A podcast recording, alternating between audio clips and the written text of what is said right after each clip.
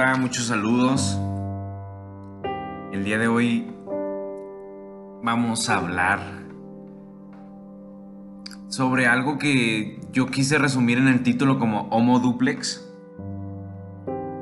Eh, este término viene de la sociología de Emil Durkheim y esta idea de Homo duplex pues en cierto sentido pervive a través de su obra por ejemplo, en sus estudios sobre el suicidio o en su ensayo de la moral, y también es retomado por el libro de escenarios de la corporalidad que mencionamos en el libro pasado. Pero más allá de eso, quiero, quiero hablar de las dualidades que existen en, Occidente, que vimos que existía en cierto sentido una diversidad de ellas en, en los orígenes helenísticos y judio-cristianos de Occidente, también definimos más o menos que era Occidente. Y el día de hoy quiero discutir esa dualidad un poco más a fondo, ver propuestas para escapar esa dualidad y algunos ejemplos en bibliográficos y de la voz de, de una antropóloga investigadora, una querida amiga, que tiene su propia aproximación al fenómeno del cuerpo y que para mi parecer entra en esta discusión, ya que son reflexiones desde el cuerpo que en muchos sentidos superan las dualidades. Entonces vamos a, entrar en materia. Y para entrar en materia quiero ahora traer a colación El cuerpo pensante, que es un ensayo de dos antropólogas, Margaret Locke y Nancy Shepherd Hughes, porque en este ensayo dice que, que en el conocimiento, en esto que llamamos Occidente, existen lo que ellas reconocen como tradiciones epistemológicas que ciertamente tienen un sesgo de dicotomías, por ejemplo, el cuerpo-mente, lo que es visible y lo que no es visible, lo mágico y lo racional, lo real y, lo real. Y sin duda alguna el homo duplex que ya les mencionaba, ahorita lo vamos a retomar más adelante.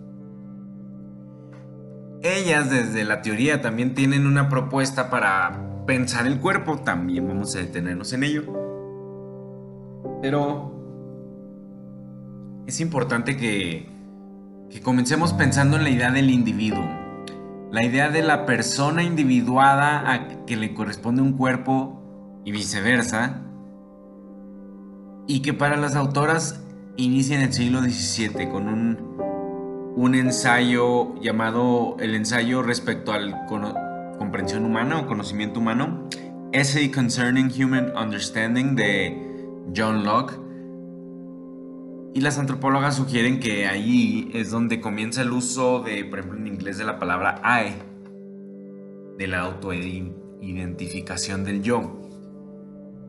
Y esto es muy importante porque nosotros damos por hecho la idea del individuo que también se refuerza con la Revolución Francesa, cuando en muchas otras partes del mundo pues eso no era tal cual. Ellas traen a colación como buenas antropólogas el caso de los Gauku Gama de Nueva Guinea, quienes al menos hasta la mitad del siglo XX no tenían en el uso de su lengua un concepto específico para denominar a la persona.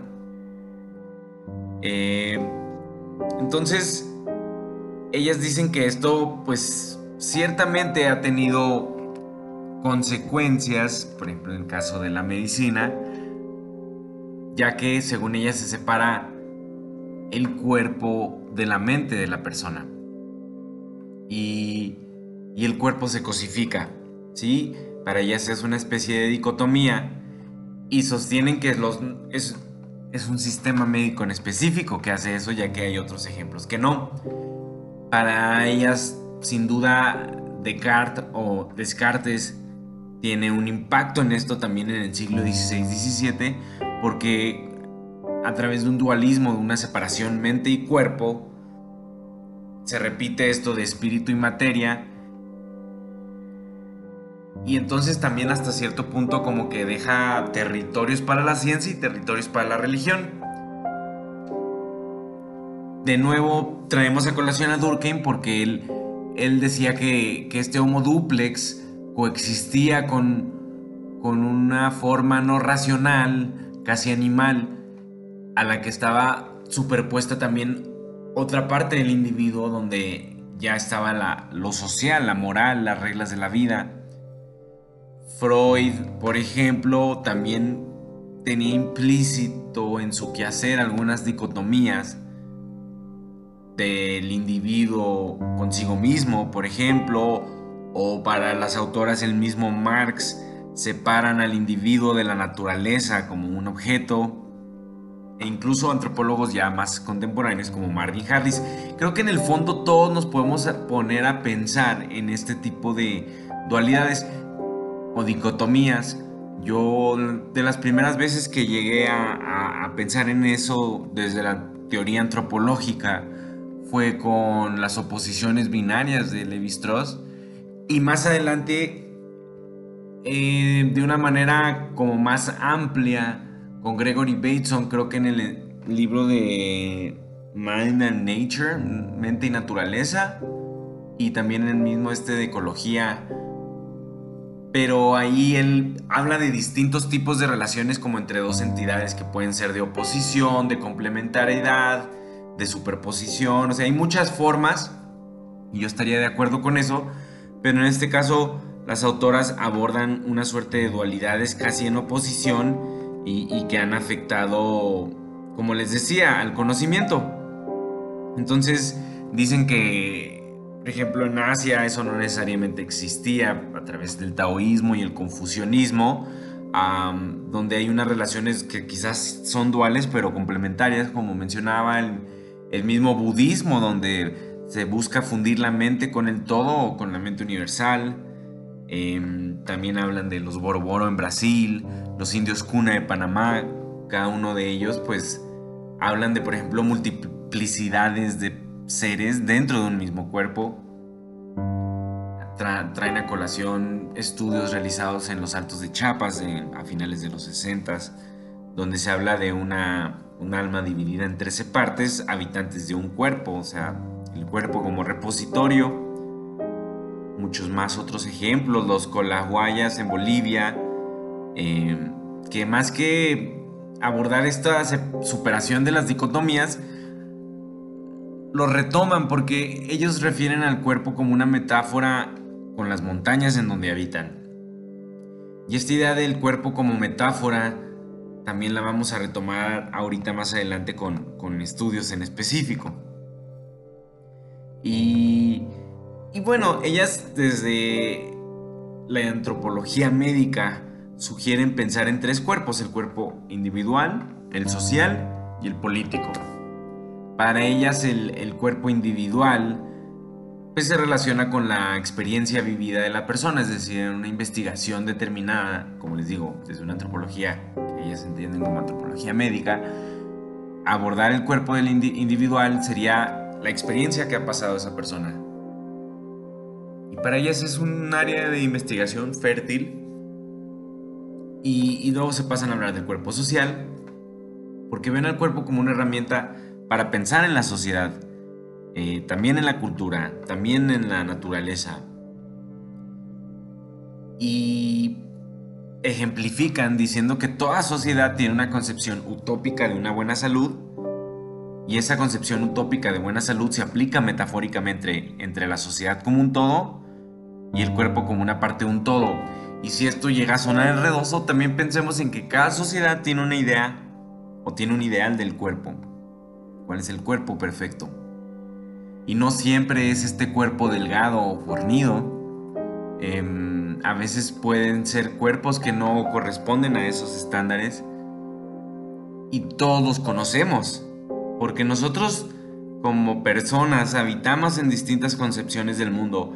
Está bien criticar estas dualidades, pero también nosotros en nuestra experiencia seguramente hemos ido más allá de esas dualidades. Y bueno, también ellas retoman el cuerpo político dentro de una discusión de biopoder, donde abordan como la regulación, la vigilancia que, el Estado puede abordar en el cuerpo.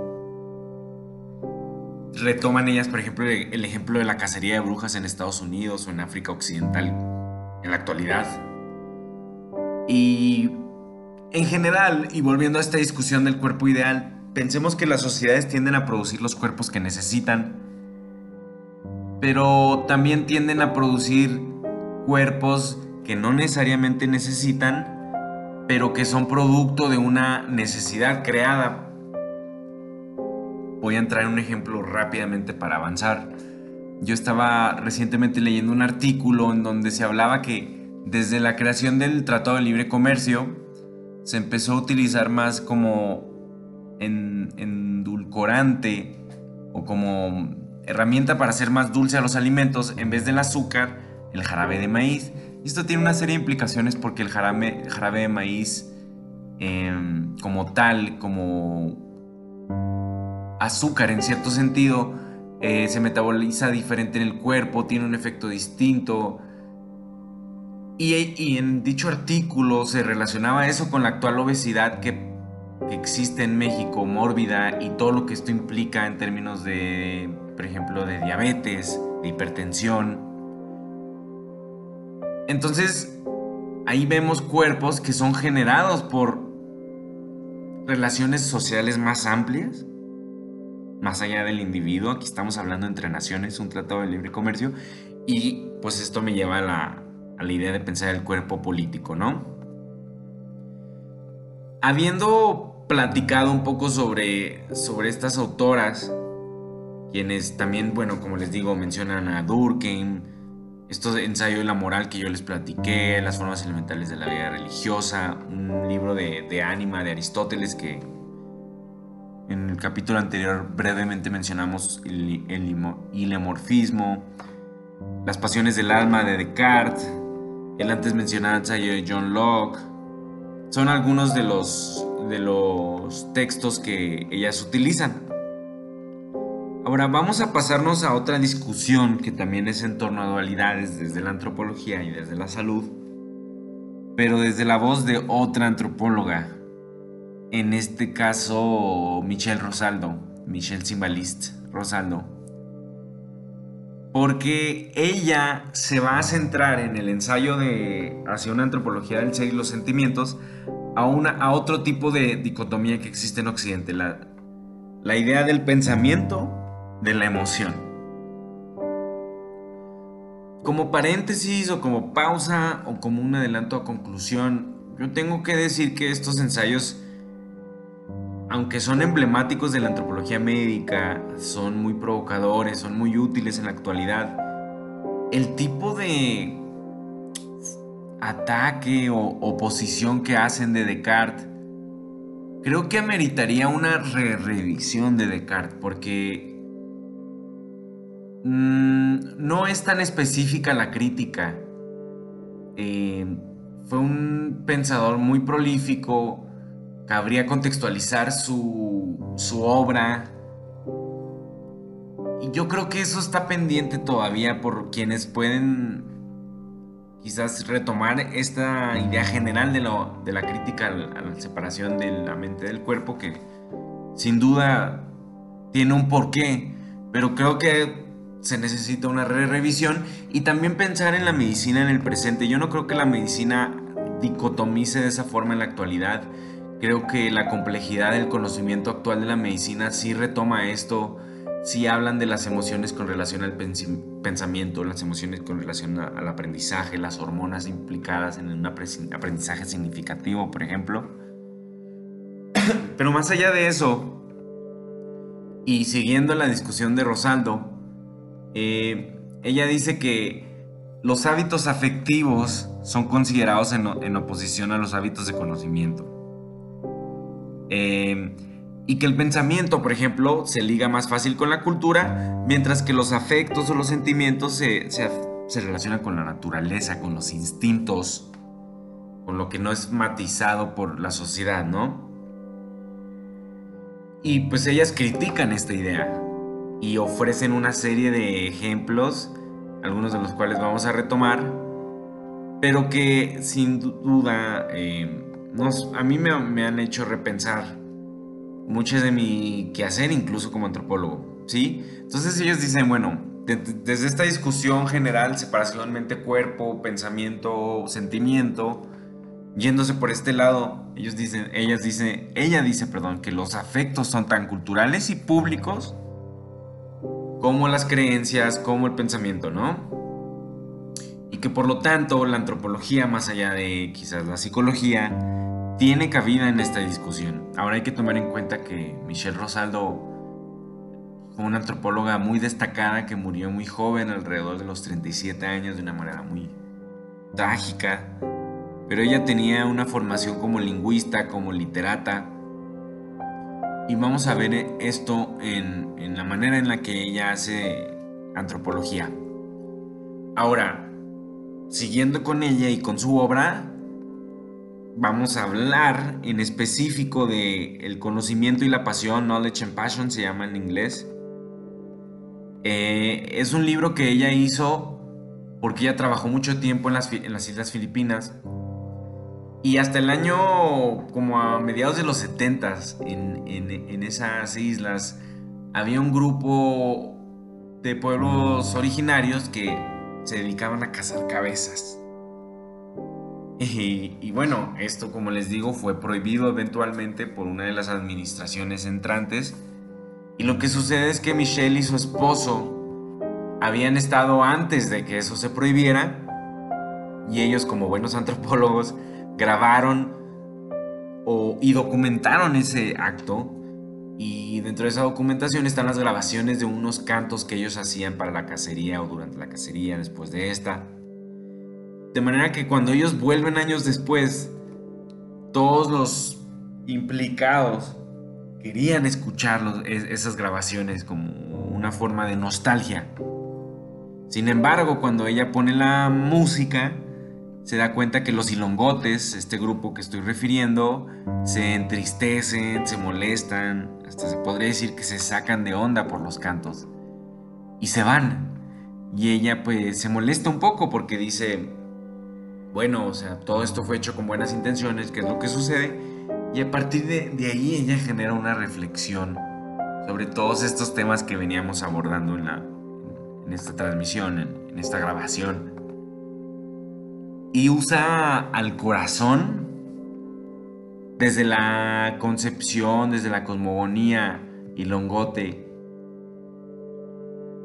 Hace como las metáforas del corazón que ellos tienen y las formas en las que son referidos el corazón lingüísticamente y lo que implica. Ya que cuando ella busca entender qué es lo que les pasa a ellos con esas grabaciones, uno de los que están ahí le explica que los, corazones sintieron pesadumbre y que esa pesadumbre en otro contexto hubiera significado ir a cazar y sin embargo ellos ya no podían ir a cazar.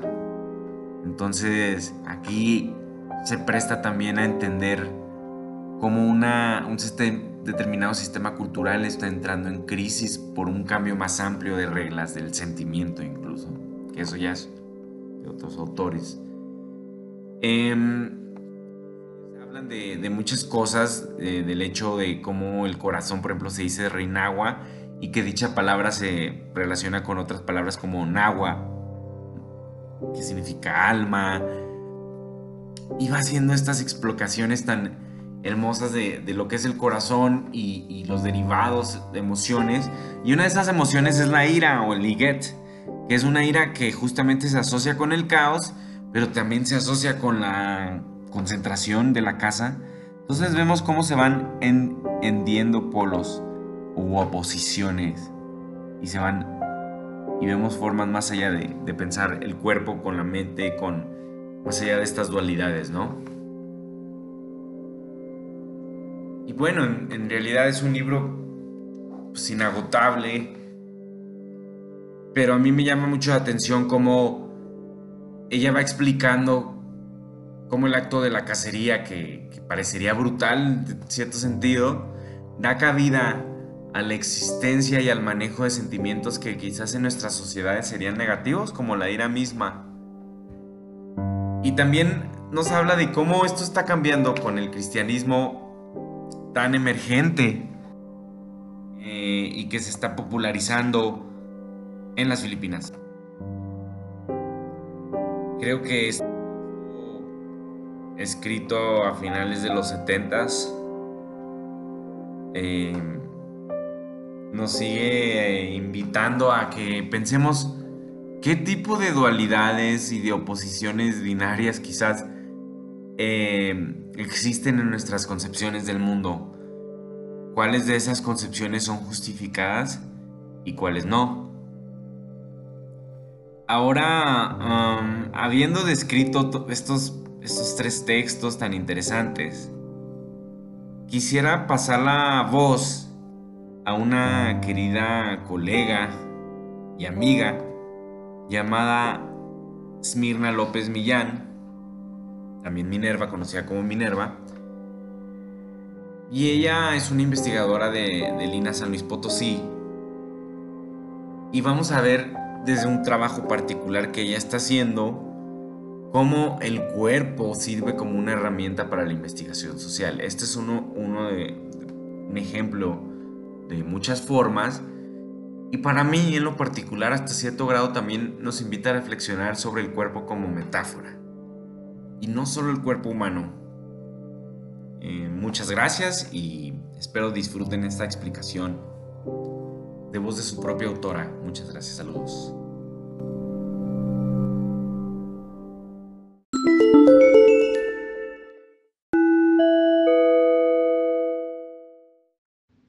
Buenas tardes.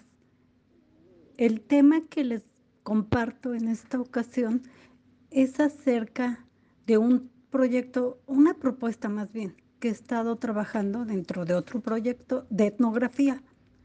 El, argumento central al que apunta mi propuesta se llama El cuerpo no se señala de manera directa, mm, porque el objetivo es intentar empezar a sentar una serie de pequeños principios con base en investigación etnográfica para conformar los elementos necesarios en la defensa contra distintas violencias dirigidas al cuerpo, contribuyendo a la discusión sobre persona y corporalidades. El alimento ritual motivo de esta propuesta proporciona ambas facetas, o sea, por un lado posee las características de una persona social y al mismo tiempo implica un conjunto de prácticas concretas que otorgan una forma a la corporalidad de las tres etnias que comparten la elaboración del mismo platillo con diferentes nombres. Por ejemplo, de las tres etnias a las que refiero es de los Xioi o Pames, quienes le llaman Tanquá. Para este trabajo he utilizado la etnografía de Hugo Cotonieto. Para los Tenec se llama Bolim. Es, utilizo mi propia etnografía y también de la bibliografía en general me he ayudado con mi investigación propia y también con la de muchos autores. Y entre los nahuas es Patlache. Otra cuestión es que mm, el cuerpo, debo que se debe, eh, debo más bien resaltar en mi propuesta, es que el cuerpo solo se vuelve evidente al adquirir una presencia, significados y formas a partir de prácticas concretos concretas, perdón, y sobre todo colectivas. O sea, el cuerpo nunca es presente. Partiendo de la etnografía, nunca es, digamos, señalado. El cuerpo jamás es señalado, solo es mm, de manera como indirecta y como en distintas formas le llamamos simbólica. Pero ese simbolismo, mi, intención es que vaya más allá de esa idea tan inofensiva a veces o tan de que los que no de no tomarse en serio cuando utilizamos esta, digamos, categoría heurística de simbología, sino de tratar de ir directamente a las prácticas y con una especie de mm, diálogo con la defensa a, derechos más fundamentales. Con en el caso de los, del alimento que ocupa mi atención, es un tamal. Mm, todo antropólogo conoce, bueno, de México y de la llamada mm, este, tendencia o vertiente de mesoamericanista, sabe que hay una diversidad de tamales, una riqueza tremenda. existe bibliografía extensa sobre al respecto. Pero en este en especial, el, el bolim, debe ser cocinado con una serie de, digamos, de cuidados, de una meticulosidad ritual de, por parte de quien lo prepara hasta de quienes lo van a, recibir y, digamos tiene todo un protocolo que se sigue con mucho cuidado. Y, no solo esto, sino que él lleva un pollo entero adentro. Entre los hoy eh, hay una convivencia más comunitaria, más colectiva y es dedicada principalmente al trueno. El trueno es una entidad muy importante en una, digamos, en una cartografía del trueno que describen muy, muy minuciosamente Hugo Cotonieto e Imelda Aguirre en otros trabajos, ponencias. Entonces, me, valgo de ellos o me apoyo en ellos para esta cuestión de la cartografía del trueno y, por la importancia en que los humanos, o sea, las personas, y más que personas, también de, lo, lo comparten en distintos momentos, pero todos, mm, digamos, lo, hay una especie de comensalidad en esta interacción de, de ofrecérsela al trueno. El, este pollo, por lo menos para entre los TENEC, de las comunidades con las que he trabajado, de, de Tamuín, Tanlajas y San Francisco Cuayalab, este pollo debe tener una orientación, la cabeza completa, ahora sí que como dije completo, la cabeza debe estar apuntando hacia el sol, porque también hacia dónde sale el sol, es decir, al oriente porque esto es importante, importante perdón, al momento de, de cortarse y de repartirse. Entonces, si gustan, después puedo comentar más detalles sobre la preparación, pero a lo que yo eh, tengo mucha importancia en, en insistir en esta propuesta es que este alimento, dado que trae, lleva dentro un pollo completo, y que el pollo es parte también como de una presencia en la vida diaria a lo largo de la vida. De hecho, la persona ave, allí sí acudo a la mm, etnografía de, Pedro Pitarch, porque él habla de la persona ave, igual los Tenec, también este simple pollo o gallinas, estas aves de, que llamamos de, del solar, son muy importantes a lo largo de la vida de, las personas. Se acostumbra que una adulta, mujer, familiar o a veces vecinas, regalen un pollito pequeño a una niña que empieza a caminar. La madre de la niña obsequiada cuidará del animalito con la intención de que ambos infantes, animal y niña, se, se acompañen durante el crecimiento. Y entonces el bolín, más que el ave, ocupa un papel mediador en, este, digamos, en este lapso de la vida, del, ciclo vital, en el proceso de formación de una familia y cuando los padres de un novio acuden a la casa de los padres de la novia para pedirla para matrimonio. En este aspecto me podrán decir que, que las, estas costumbres o prácticas van cambiando y efectivamente no todos lo, lo realizan, pero he convivido con personas, familias que me insisten en la importancia de este, mm, digamos, de, esta práctica de, arreglar, llevar acuerdos verbales con la familia de, la, novia, porque van, a, digamos que se va a establecer una relación que debiera ser adecuada. Entonces, este pedimento es importante este animal es muy importante, no en todos los casos se lleva este alimento, más bien, más que el, animal, aunque el animal es importante también. En la Cebadilla, por ejemplo, comunidad de Tanlajas, un reconocido curandero llamado Ilalis ubicó un punto en la cabeza llamándole tzitzin, explicando, hay un pájaro, cada remolino es un tzitzin, es el pájaro de la cabeza, Agregó, el pájaro está donde la piel de la cabeza se junta. Y aquí es donde viene un, aspecto muy importante y muy diferente a la, digamos, a la concepción y al estudio incluso del cuerpo en, desde la ciencia propiamente, mm, digamos, con cierta rigurosidad, como lo que consideramos ciencia, ni siquiera exacta o no exacta. Se, incluso de anatomía, aquí sí tocó un punto importante, eh, medular, porque el, el tzitzin, que se traduce como espíritu en lengua tenec, es, es, donde el especialista ritual en sanación señaló con la mano.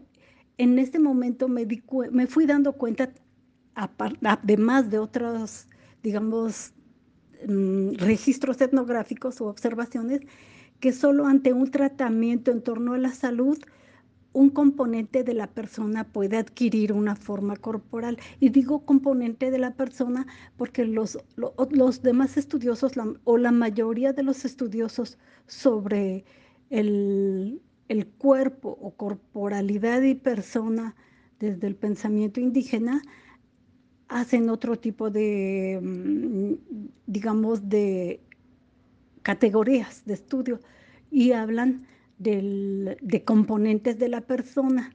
Entonces, digamos, en la etnografía propiamente es, esa idea de componente de la persona toma sentido cuando el hilaris o curandero señala una parte del cuerpo y también remite a la idea o de anatomía. Y eso debo mencionarlo porque como mi formación en licenciaturas de antropología física, tengo, siempre he tenido, desde que empecé, mi doctorado fue en antropología social. Entonces, de, a partir de ese referente, siempre he tenido muy presente como en el ejemplo de los antropólogos físicos, el cuerpo es, digamos que el referente y en la etnografía no necesariamente. Por eso mi investigación sigue en curso, mi, mi propuesta de que el cuerpo no se, no se señala y, y supongo que tampoco se toca salvo distintas mmm, situaciones, pero quien definitivamente lo señala todo el tiempo, quien está, digamos, facultado para hacerlo, es el especialista ritual mmm, con distintos nombres locales.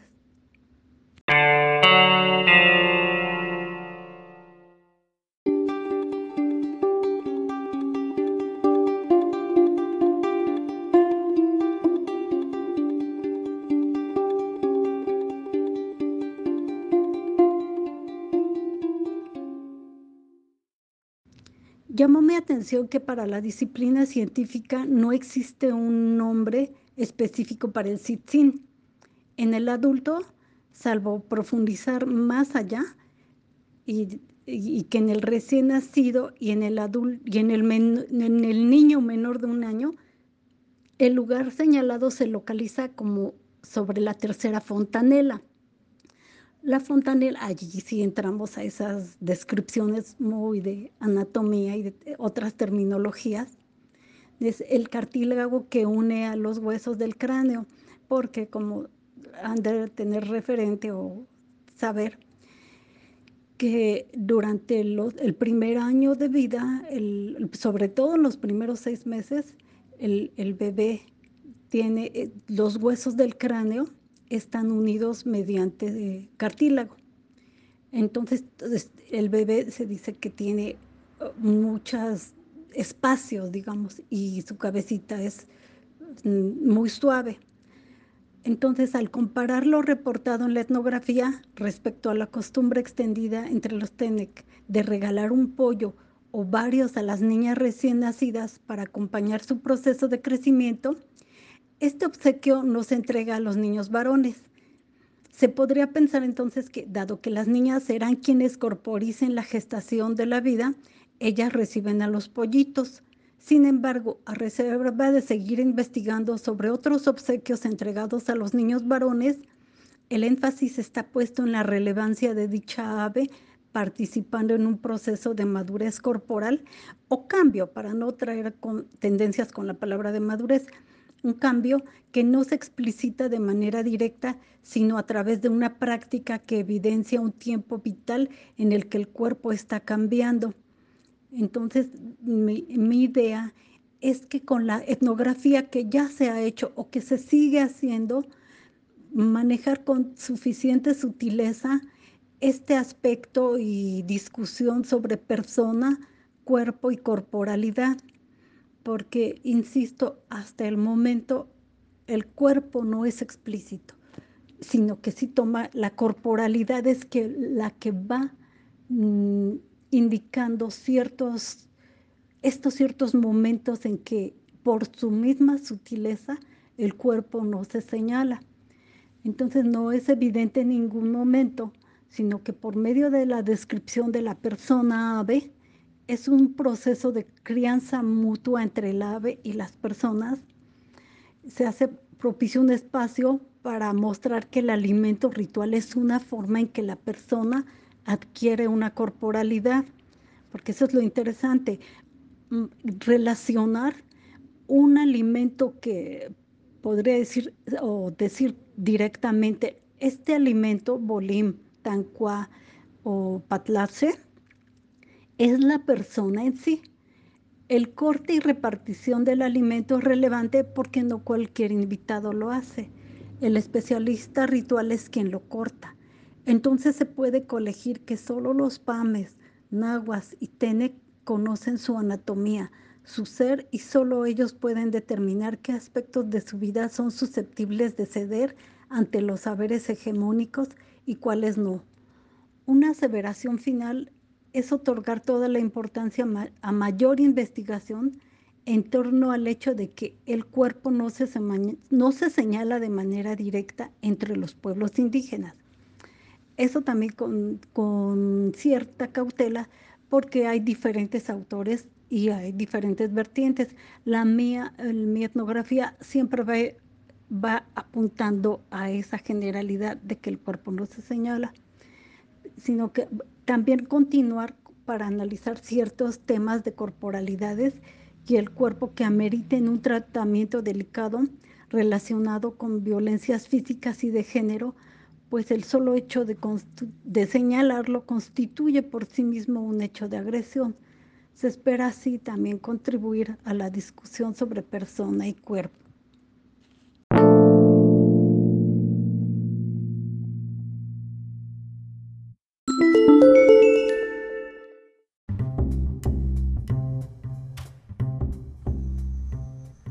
Bueno, esa fue mi amiga Esmirna hablando un poco sobre su investigación, lo que para mí son las eh, metáforas del cuerpo o formas de pensar el cuerpo en la investigación social.